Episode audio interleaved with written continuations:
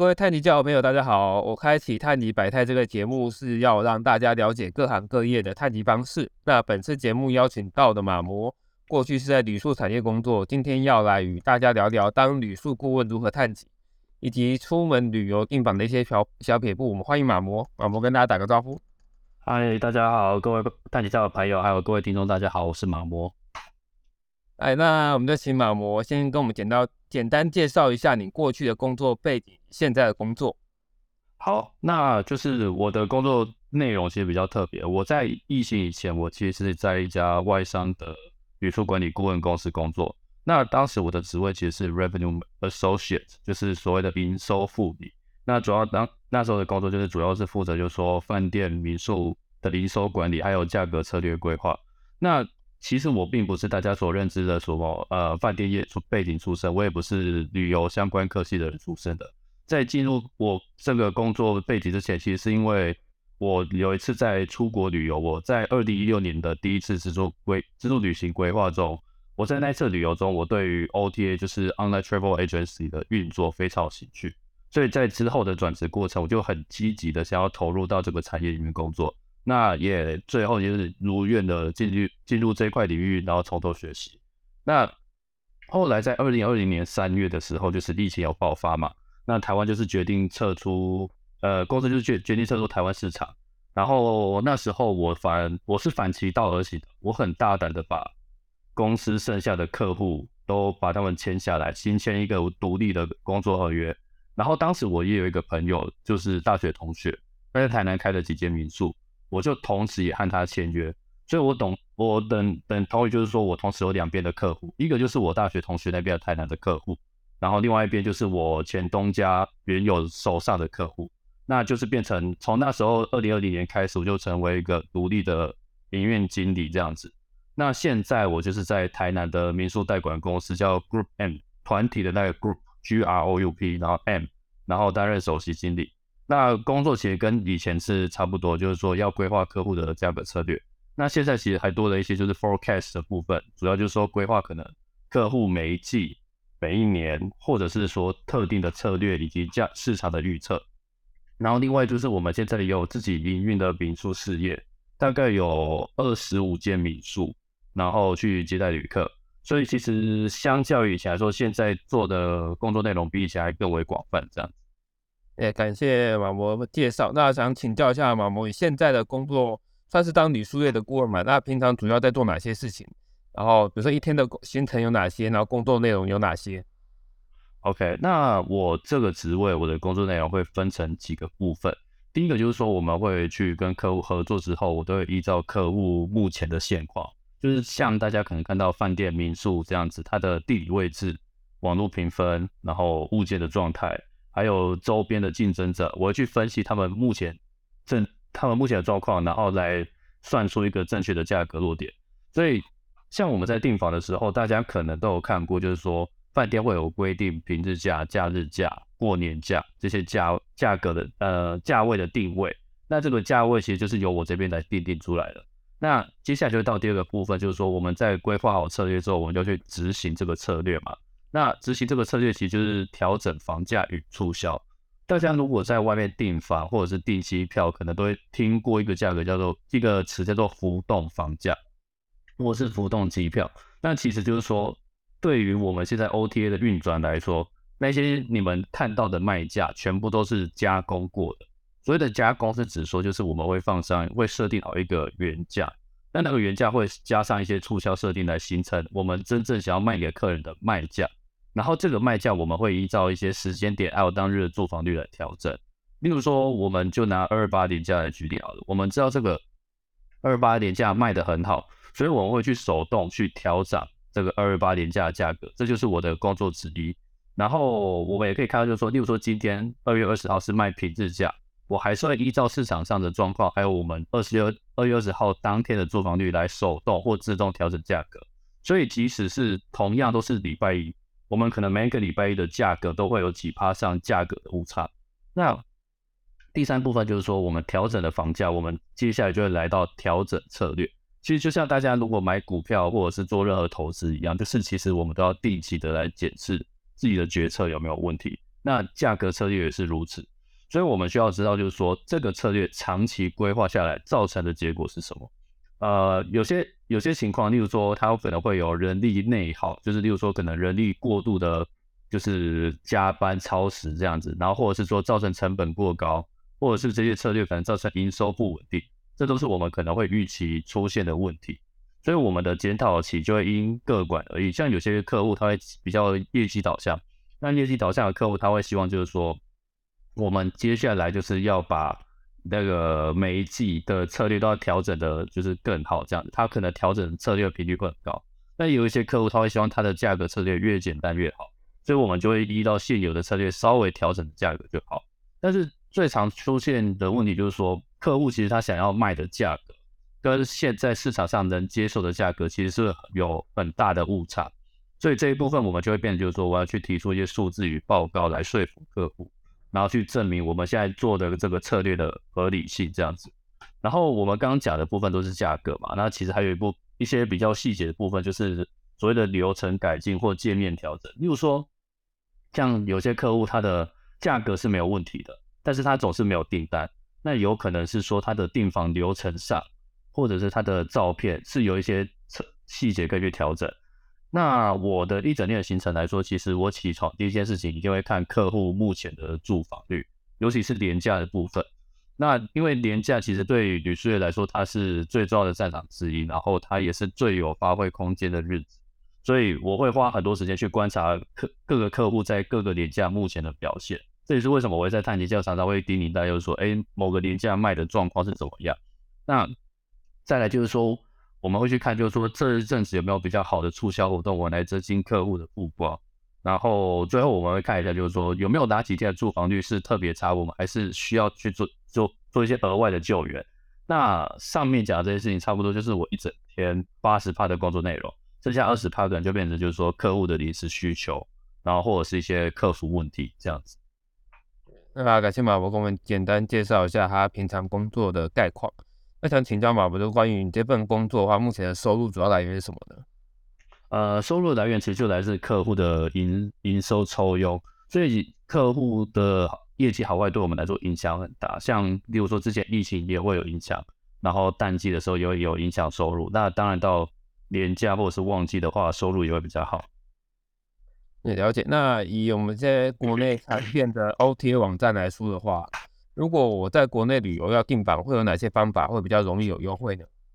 嗯，其实台湾目前来说，OTA 订房大概可以分成几个平台了。第一个就是 Booking.com，大家听过，Agoda，然后还有易游网、Expedia。那其实这些平台中，当然还有一些其他比较小的。那目前最大的平台在以台湾来说，就是 Booking 和 Agoda。我相信大部分人都有用过。不过我觉得要我们可以换个角度想，就是说哪个平台订房。会比较有好的优惠，其实这是要看饭店民宿对于这个平台的喜好，因为其实有些饭店民宿它会偏好在某个平台上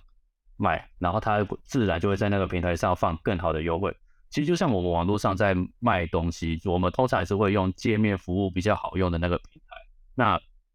饭对饭店民宿来说也是这样子。再就是说，其实你要订房子的话，就是要找一个对的入住日期。其实，在要在台湾订房，尤其是周六年假，越早订绝对是不会吃亏的。那反过来说，你要在那么热门的日期看到优惠的折扣，其实本身就是很有难度的。因为普遍老板都会认为，就是说，呃，市场会销售一空。那我不管有没有打折，我都可以把房间卖完。那我何必要打这么多的折扣出在周六年假上面呢？所以在这些热门的日日子上来说，业者自然他不会放太多的优惠在上面。然后我认为所谓的优惠啊，它其实是一个相对的概念哦。例如说，同样都是过年入住的订单嘛，假设我们都是大年初一要入住好了，那其实越早订的人通常会有相对便宜的价格，越晚订的人通常会订的比较贵。那其实同样都是过年大年初一入住的客人来说的话，那早订和晚订，他们本身就是会有一些客群是订到比较便宜，有些客群都会订到比较贵，所以我才会说这是一个相对的概念。那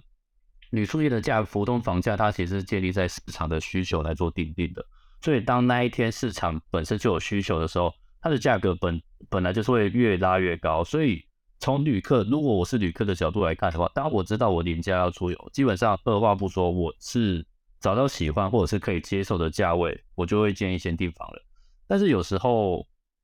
嗯，我觉得像有时候我们出去玩的时候，可能计划比较临时嘛，那我会建议大家去看廉价的倒数第二天。所以倒数第二天就是说，如说像我们现在这个礼拜的二八年假好了，我们会放四天嘛，四天年假就是二五到二二月二十八号是一个四天年假。那二月二十八号它会是收假日，我们会算平日价格，所以我们先不看二二八。倒数第二天就是二月二十七号，这是最后一个年假日，所以有些人会选择在这一天出去玩，然后这一天它的行情也是通常会是最差的。所以，当例如说，可能有些人他会想要在二月中的时候才决定要出去玩，那我会建议就是说，你可以去查看，就是倒数的第二个年假日，也就是说二月二十七号这天出去玩，把你出去玩的日子排在这一天这一天上面，其实价格上都会有蛮大的差别，而且你的选择也会多很多。因为通常热门的旅宿，它可能都会在很早之前，二月二十五号、二十六号很早之前就被订完了，但是二月二十七号他们都还是有机会有房间，然后。如果大家有兴趣的话，可以观察看看接下来的清明年假。我相信四月四号这天入住的行情跟四月一号和四月二号都会有蛮大的差别。总总地来说的话，其实它的房价会有点像是递减的效应这样子。那我们现在如果扣除这些热门的日子啊，其实我都会建议大家在订房的时候都维持一个习惯，就是登录会员，然后加你的手机 App 来订房，因为其实这这两个。专案它一直都是 OTA 这几年非常积极推广的订房专案，它几乎是全台湾是遍布的，就是业务都各就是非常积极的推广这一类专案。那你用会员和手机订房的话，如果真的有生效，它其实至少是八一折，就是九折再九折的折扣数。所以我认为，听到吗？有听到，就是请再讲一下刚刚那一段关于。为要登录会员跟手机 APP 订房这里？OK OK，好，那就是说它的手机订房这一块啊，它因为它是 OTA 这几年比较积极推广的订房专案嘛，所以其实用会员加手机专案，它生效至少是八一折、九折再九折的折扣数，就所以我也很建议用这这个方式去订房这样子。那如果我们反过来讲，就是有些人他会希望就是说去订四五星级的饭店，通常这种饭店他都不会参加这种很少。会会参加，但是比例上很低，那它的价格会踩得比较硬，所以我们可以反过来，就是靠另外一个东西，就是美国运通卡。通常美国运通卡都会跟他们合作，也会有比较好的优惠这样子。然后另外就是说，其实市场的规模大小啊，它会影响浮动房价的程度。例如说像基隆啊，基隆是一个非常迷你的市场，它的市场没那么庞大的情况下，它的价格比较不会有频繁的浮动。但是像如果例如说大家去台南玩，台湾的旅宿选择很多，它非常的竞争，那它竞价竞价的状况就非常的明显。那其实这个道理也是适用于国外，像有有时候大家可能会去一些国外的小镇，就是说欧美的小乡村小镇，或者是日本的偏乡，他们因为市场很小，他们几乎没有在推行任何促销，也没有价格上的浮动，所以其实我觉得大家在订这些地方的时候，我们就可以不用过度的比价了。OK，了解。那这是国内的部分。那如果是在国外订房的话，又会有哪些方法可以使用的？啊，我觉得在国外订房的话，大原则跟国内地方不会差太多，但是还是有一些方法可以试试看。例如说，我们在订国外订房的时候啊，其尤其是 OTA，第一步我都会先建议你先切换成当地的货币。例如说，我今天订日本，我就切成日币；订美国就订美，我就换成美金。因为有时候我们看台币啊，它如果说我们看有价格上的差异啊，它实际上有可能是 OTA 在计算汇率，它在换算之中产生的汇差。所以，如果我们要今天确定自己到底是不是省到钱的话，其实你切换当地货币会比较准。举例来说的话，我如果今天看到台币两千块，那我明天再来看是台币一千八，有时候会是真的捡到便宜，有可能是 OTA 它的汇率算法稍微有点变更了。但是如果我今天它是变成，例如说六十块美金。变成五十五块美金，那就是真的饭店有在做折扣了。然后再来就是说，其实这几年很流行跳 IP，那其实这这一块 Surfshark 这一块的话，它或者是其他的 VPN，它是真的都有效的。你可以就是说跳 IP，或者是切换订房国籍来试试看。所以的切换订房国籍是说，像有些人他在注册，他在注册他的订房会员资格的时候啊，他会去把他的出生地可能设定成，例如说日本。其实这个是会有影一点点影响的，当然不是每一个旅宿或每一个地区都有这样的促销，但是这个是的确是有机会是拿到额外的九折折扣。然后同时啊，像 OTA 他们这几年都很流行，就是说给特定的国籍，然后也会放一些大呃放一些优惠给本国籍的旅客。所以我觉得大家可以试试看，就是说当地的 IP 或者是当地的国籍，或者是一些比较常常出游的外国人的国籍 IP，例如说像美国或韩国这一种，通常也都会有一些优惠在。然后另外。国外旅游的部分啊，其实大家也可以考虑一个东西，这是比较细节的，叫做各个 OTA 在各国的市占率。所谓的市占率就是说，因为其实 OTA 它有分在地的 OTA 跟国际的 OTA。那以日本来说的话，可能是一休或者是乐天旅游，大家可能有听过。那台湾的话就是易游网，他们都是在地的 OTA 嘛。那如果是像 Booking.com、Agoda、Expedia，他们就是国际型的 OTA，然后他们在各国都会有市占率的差异。例如说，其实 Expedia 在台湾其实很少用，但其实如果你跑到美国的话，Expedia 和 Hotels.com 他们都有非常高的市占率这样子。那为什么要来看市占率？就是说，我们今天如果是用高市占率的平房来订房，其实大家的住宿选择会比较多，然后同时也会有更多的旅宿在这上面上架，然后也会比较有机会推看到当地推广的促销活动，这一点肯肯定是有差的。对，感谢马模关于这方面的介绍。那想请问一下，就是如果像廉价出游啊，那我该多久之前订房比较容易有优惠呢？OK，呃，我会建议，不论是国内外所有的廉价出游，我都会建议一决定出游就要先下定，因为前面我讲过，就是旅宿业的价格啊，它会依照市场的需求有非常大的变化嘛。那如果我确定我已经确定了在需求很高的日期出游。其实以经验上来说，就是直接下定，因为你这样下定，即使不会便宜，也不会定贵。但有些人会问过我，就是说，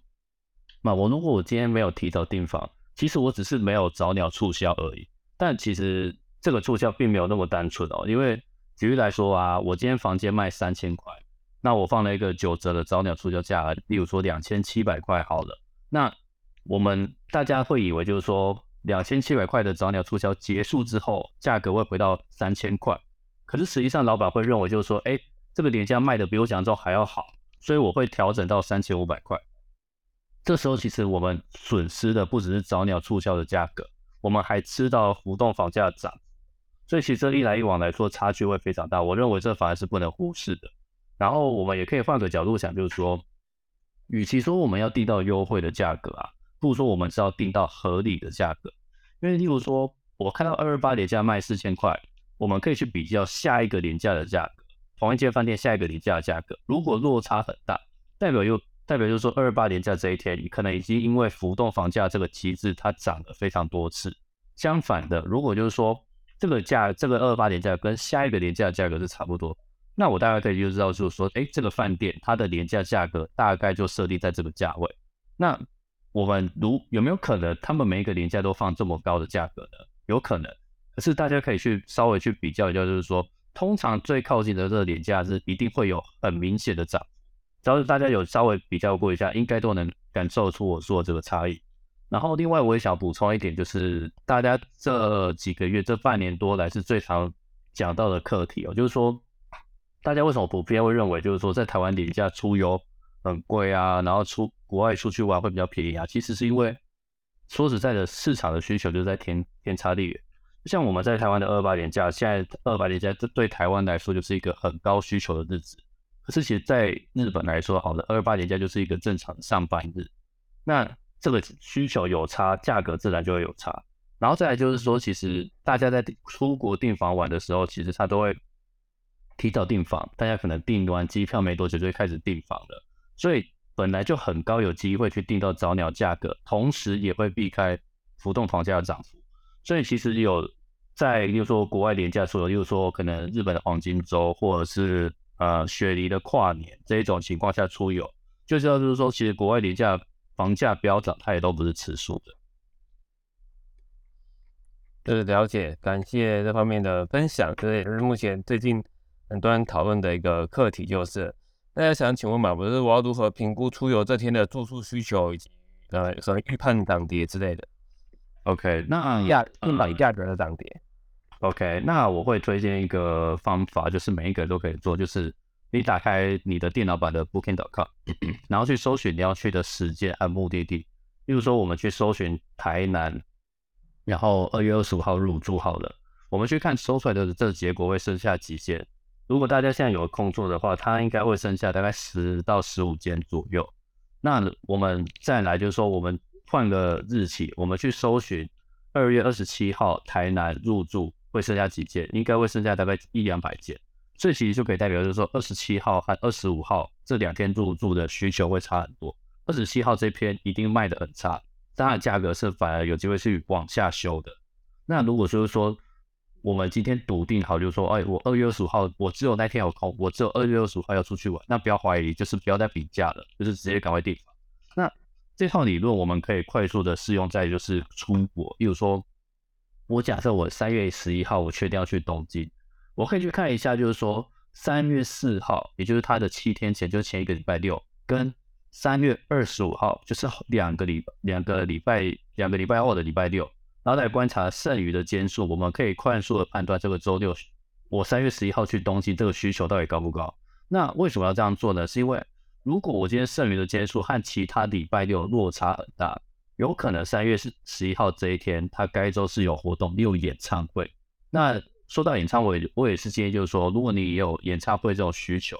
当你演唱会一开放订票的当下，就要马上去下定住宿。越是热门的演唱会，房价涨幅会越明显，所以是最好赶快抢订。那我们才能避免，就是说房价会越炒越高。那我刚讲这一套方法，它都有蛮多进阶的延伸使用。那有什么延伸进阶的方法呢？可以跟大家分享一下吗？呃，延伸的方法的延伸的使用方法，我会建议第一个就是要连住，就是你当你要去一个好几天的旅游的话，我会建议都是连住的，因为其实，在出国时的时候影响会是最大，因为饭店的促销法它会有非常多种的设定逻辑嘛。那其实普遍来说，促销最深的组合就是会员加早鸟加连住这三个组合同时加在一起，是最有可能让房价出现一个。Extra bonus 就是一个额外优惠这样子，然后另外一个方法比较比较少，可能会比较少人提到，叫做分开订房。大家买买车票是，尤其是火车票，应该会有一个经验，就是说，假设我今天要买一张火车票，我从高雄直达台北好了，那我买高雄到台北直达，站务员可能会跟你说没有位置，或者是你要换位置。但是如果我今天分开买一张高雄到台中，一张台中到台北，我就会有位置了。这个方法其实就是有点像是我说的分开订。这个方法会有用，是因为举例来说，饭店它在 OTA 上面我上架了呃标准双人房 A 和标准双人房 B。如果我订连住的话，A、B 它可能会因为其中一天卖完了，没有办法下订，所以大家会收不到标准双人房。但是如果我今天一天订 A，一天订 B，他们实际上是同样一模一样的房型，我们只要这时候。订好之后，然后我们写信给饭店，就是说，哎，我是同一组客人，那饭店这时候是有机会不不退你的房间，然后把你安排在同一个客房的，就是你完全不用换房间。当然，这还是要看，就是说饭店实际上的排房啊，还是它的说明，因为其实有时候它这个细节可能还是会有差别。这饭店会因为就是说，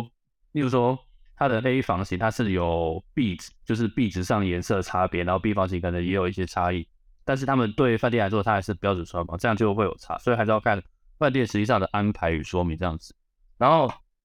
另外就是说，如果我们今天看市场的剩余间数差不多啊，可是这个旅馆它在某一个周六的价格特别高，有可能那个旅馆本身有团体订单，造成很高的住房率，那这种情况也会让价格上涨。我会建议这时候你要直接换一间旅馆，因为团客的价格会把整个旅馆的价格拉到非常高，所以。假设那间旅馆在那一天价格特别高，我都建议会直接避开会比较好，因为那个都是已经是在高住房率加工过后的价格。呃，那我感谢刚刚马模跟我们分享，就是关于一些订房的小技巧啊，如何去分开订房来获得比较好的价格。那再另外问一下马文，因为我知道你有在经营就是民宿的顾问嘛，那想请问一下，就是现在也很流行什么开民宿啊之类的。那这方面你会对想开民宿的人，你会有什么样的建议吗？嗯，我觉得首先你要先了解，就是说自己对民宿产业的了解，以及你想要从民宿中获得什么。因为这几年民宿的确在台湾来说是蛮风，就是蛮盛行的一个文化嘛。那呃这块投资也确实很多人在尝试，但是很多人会认为就是说会误以为就是说民宿是一个门槛相当低的投资，只要有一间房子，我就可以开客房来接客，然后赚一些观光财。但其实不然，因为现在的民宿是非常竞争的，不仅区位啊，然后软硬体，然后设计这些全部都是门槛。那你要有要靠民宿来营收赚钱的话，其实你前期要花的投资和心力会比想象中多很多。那除了软硬体的考验啊，就是预期的收益都是也是另一道难难题啊。你要把它想象成是一个高获利的事业，还是只是一个我退休后打发时间的休闲兴趣？那如果你今天把它想象成一个高获利的事业的话，你要把你的民宿规模化、标准化，就是你的首要任务。因为相较于就是可能旅馆的几十间客房，民宿的房间通常大概就是五到十间，可是你的人力成本其实是不输商旅的。所以当你从自身全职投入来说，其实换算换算起来的效益会真的相当低。那如果你今天把民宿当做一个退休之后的事业来说，其实你更应该要认真思考，因为经营民宿。他们讲一点都不轻松，你会有接不完的电话，然后你会有维护成本啊、清洁成本，甚至要硬体汰换，这些都是需要考量的。那总的来说，就是你要有很多很多的闲钱，例如说，因为有一些前期的投入嘛，后续的经营还有维护的成本，然后你要有非常非常多的时间，因为你的淡旺季都会被绑住，大家都会放假的时候，基本上你是不可能放假的，而且白天黑夜你可能都要接电话。然后再就是说要有很大很大的热忱，因为其实台湾的旅客会时不时的给你上课教你做人这样子，那这一块都是蛮需要磨练的。那营运的部分呢，会有非常多的细节，例如说像是地理位置好不好，然后周边的同业是谁，可能都会影大幅影响你的业绩。所以我认为就是说，就跟所有的投资一样，在开设民宿之前，事前的功课绝对是必要的。我觉得大家可以问一件事情，就是说。在选之在选地点之前，可以问自己，就是说，你有没有把握让这个民宿有稳定的订单？它要怎么来？因为其实顺丰的场人人会打吧，那真但是真正要决定胜负的是逆风局的决策，平日淡季的决策才能决定让你走得多远。是的，这份应该对于蛮多就是想要开民宿的应该算。蛮受用的，因为这些资料可能网络上都不一定找到，或是这些经验你是要有做过的人才会有办法分享的。啊，另外最后再请教马某个问题，就是我们常常看到一些 OT 网站上面会有这些会员等级啊，那些会员等级是真的有用吗？然后还有没有一些其他订房的建议？OK，那那些会会员等级当然是有用的，就是说其实我们的 OTA 的后台啊，我们都可以决定，就是说给各个等级的会员几八折扣。那基本上我我们给会员的保底就是 ten percent，因为它那个是固定的帕数。那会大家会觉得没有用，可能是因为这个旅馆或民宿它本身就没有参加过这种专案，或者是它已经停用这个专案但是大部分是有效的，所以我反而会建议就是说，当现在就是说，假设你特别常用某个平台，你可以去继续累积它的会员资格，因为其实我预估在未来的几年啊。OTA 会因为后疫情时代它的解封，所以他们抢订单会非常非常的竞争。他们应该会在会员制度上面做更多的推广与福利这样子。然后订房的建议的话，我觉得其实订房这件事情啊，某种程度上来说它是有策略的，这个策略可以让大家去省下一些旅游的预算。但是我同时也建议就是说，大家不要有错误的期待，就是说你想要在过年的时候省下预算，想要在过年订到平日的价格。或者是说你想要在樱花季订订到便宜的住宿，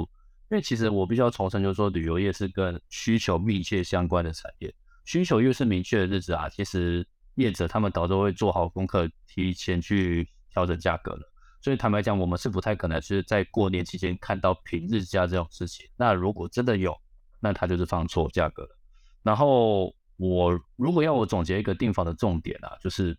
早起的鸟儿肯定有虫吃。因为就像我们前面刚刚提到几点嘛，第一个就是说众所皆知的早起呃早订房的通常会有早鸟优惠嘛。那第二点就是说你有机会去避开浮动房价涨，然后第三个就是说你的选择会更多，你自然可以订到更优惠的价格。那如果真的是一个很临时的旅行的话，你就是善用手机加会员，看到可以的接受的价格就下定吧。我觉得总的来说可以省钱很好。那可是如果每一笔住宿费、每一笔旅费、旅费都要斤斤计较的话，那反而会影响到整趟旅途的情绪。是非常感谢马模大大的分享，我觉得非常受用。其实这种事情，呃，很多东西其实很多细节都是我过去都不知道的。呃，苹果这次的分享的话，让我更加了解未来出游要怎么规划，这样子。嗯，那那请问一下，就是大家有没有人要发问的？你可以打在信息区，或者是你也可以举手，那我会把你拉上来，让你可以发问这样子。有人要问问题的吗？你想有没有要问问题的？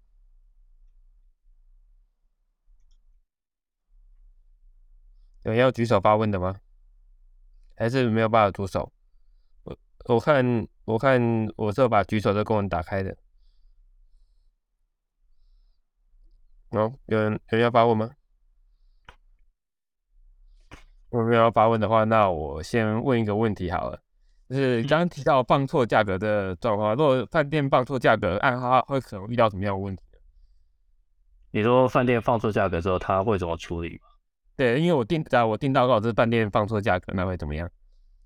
呃，如果是饭店放错价格，最常出现的第一个应该是他们会打电话，希望你能取消这笔订单。那希望你取消，有些会比较坦诚一点，他会说就是哦，他们放错价格了，就是可能那天是廉价价格，然后他不愿意放成平日价格。他们第有些人有些饭店同业，他会比较诚实在讲这件事情，那就是。坦白讲，我以消费者来说的话，我们是完全站得住脚吧，因为我们就是成立订单的，所以自然来说是不会有问题。但当然就是说要不要取消，取消就是看就是要不要给饭店台阶下。那另外一种比较，另外一种比较少见，可能大家比较少知道的事情，就是饭店会说他们超卖。所以其实所谓的超卖啊，有时候真的不一定是房间没有了，而是就是它的它的价格就是放错了。这也是有可能的，不过我觉得这都判断得出来。那总体来说都有这，就是有这两个可能。然后还有第三种可能，就是他饭店可能会透过一些 OTA 的客服，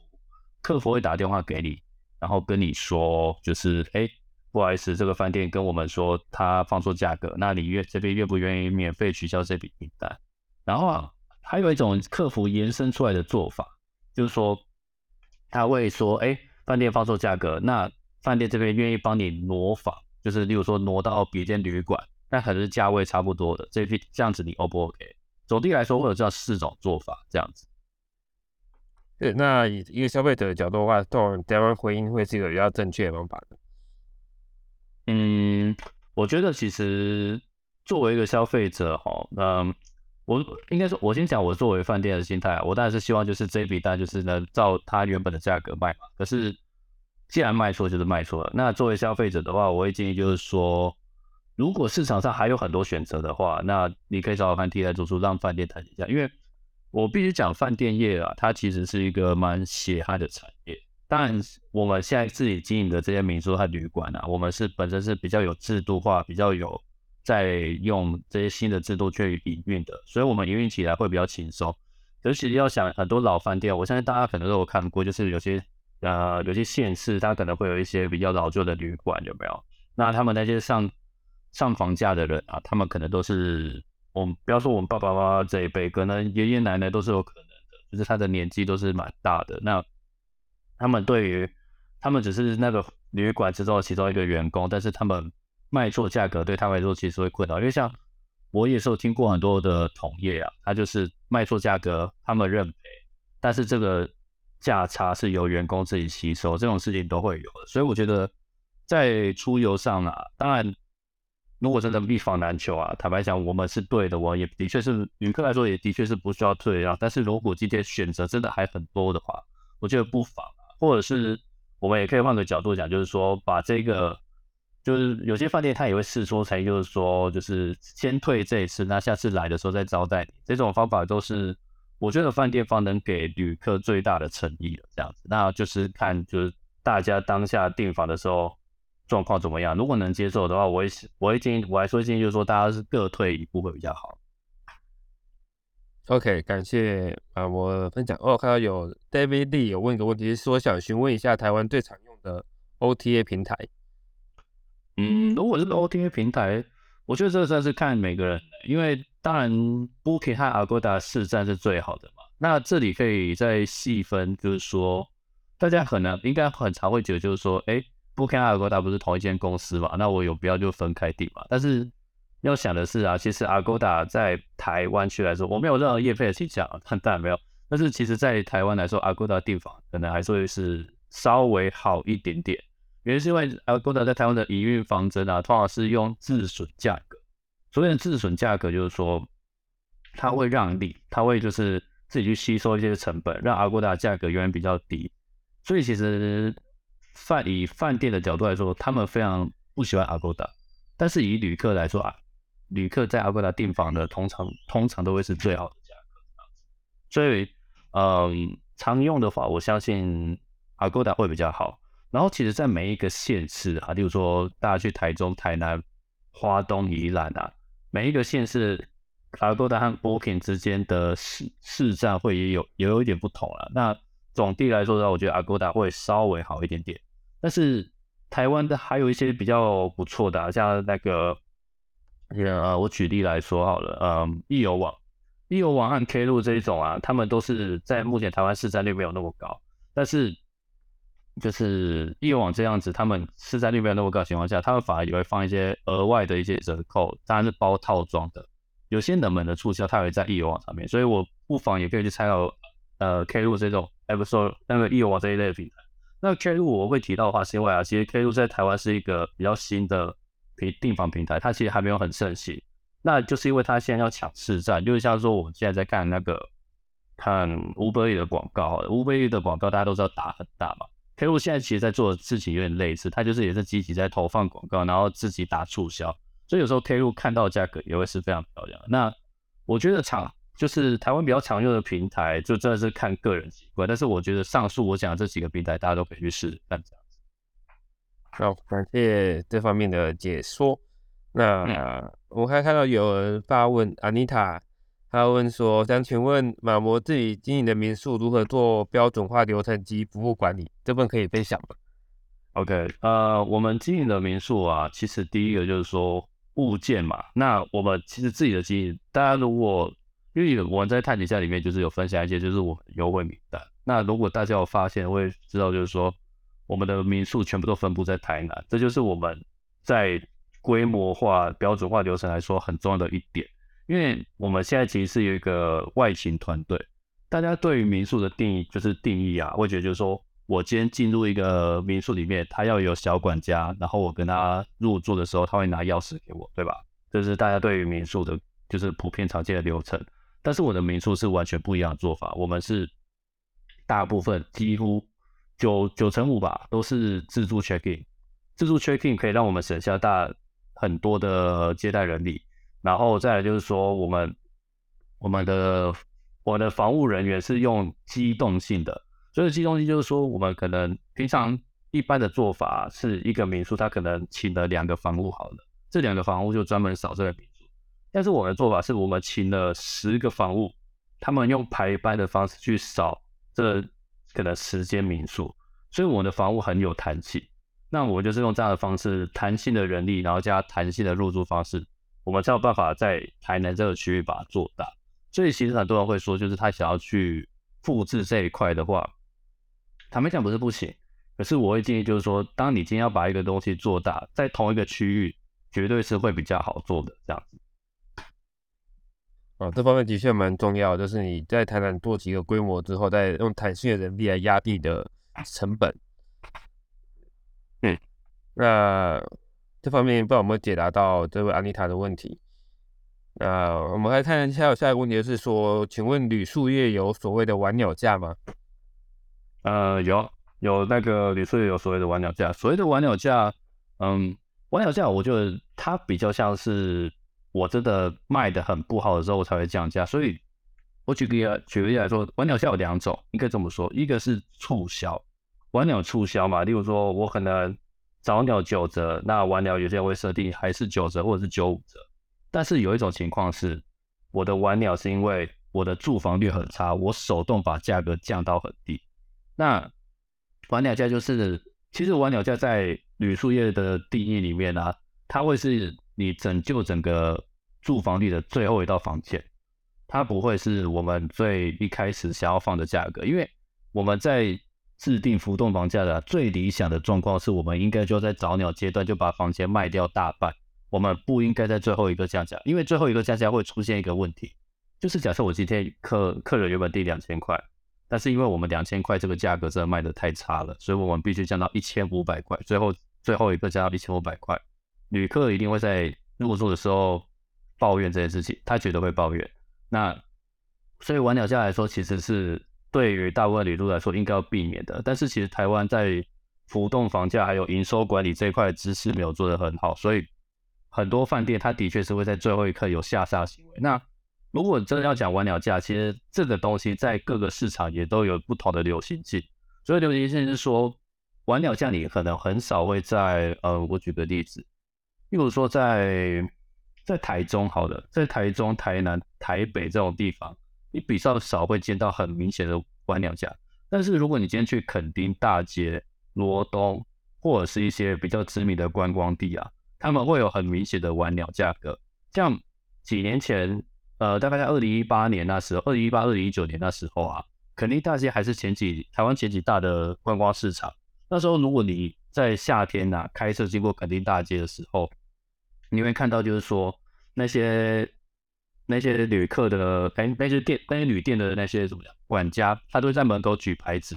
他在举牌子哦，然后就是在就是希望你能进来，然后那个牌子上面的价格啊，大概每一个小时就会更新一次。就是可能你十二点路过的时候，它是一千五百块；下午三点路过的时候是一千两百块；到了晚上六点路过的时候，它变成九百块。那在这些观光地，它的晚鸟价就会比较升级。所以其实大家去罗东订房，如果有些人很常去罗东啊，就是你们可以去观察一下，就是说罗东提早订房通常不会比较便宜，你反而是当日在订房，它的价格会有很多额外下杀的空间。当然，如果你今天订很热门日子或者是比较热门旅住。我还是会建议提早订房，只是说晚鸟价这个东西在台湾是有的，而且它在每个县市、每个观光地区的它的流行性是真的有一点差别。这样，哇，这方面感谢马摩解说，应该有有解答到这位朋友的问题。那还有要发问吗？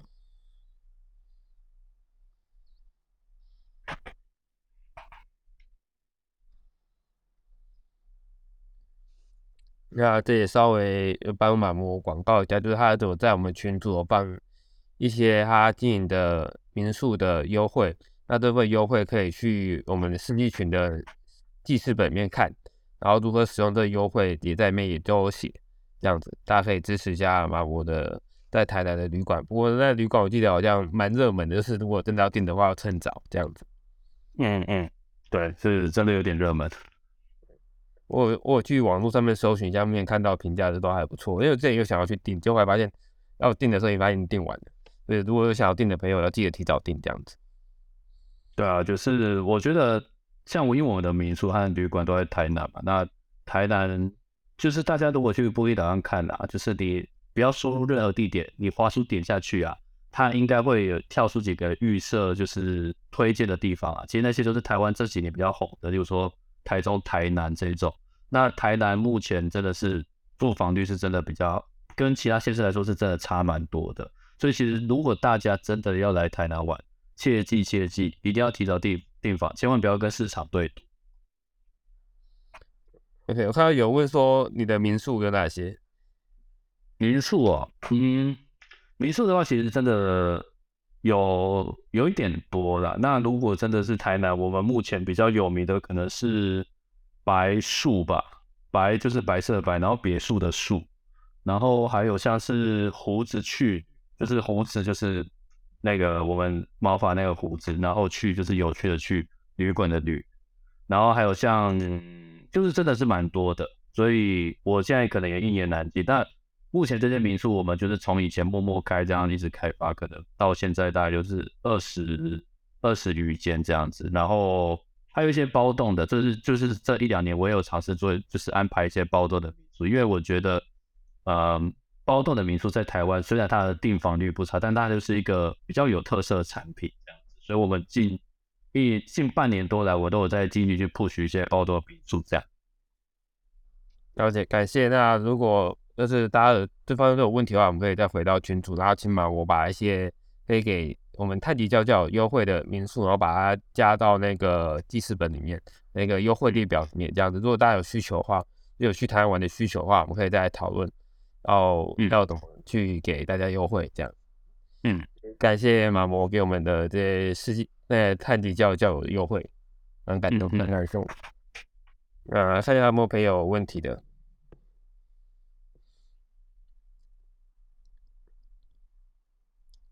哦，呃，应该是都没有问题。那如果问题的话，马模也有在 C 群里面，那知道大家问题的话，也可以请教他。那我们今天也感谢马模来跟我们分享这些知识。那如果真的还是有很多问题，然后今天一时想不到，最后想问的话，我们也可以考虑之后看要不要再开个第二集，然后再让马模来分享一些可能没有补充到的知识，这样子。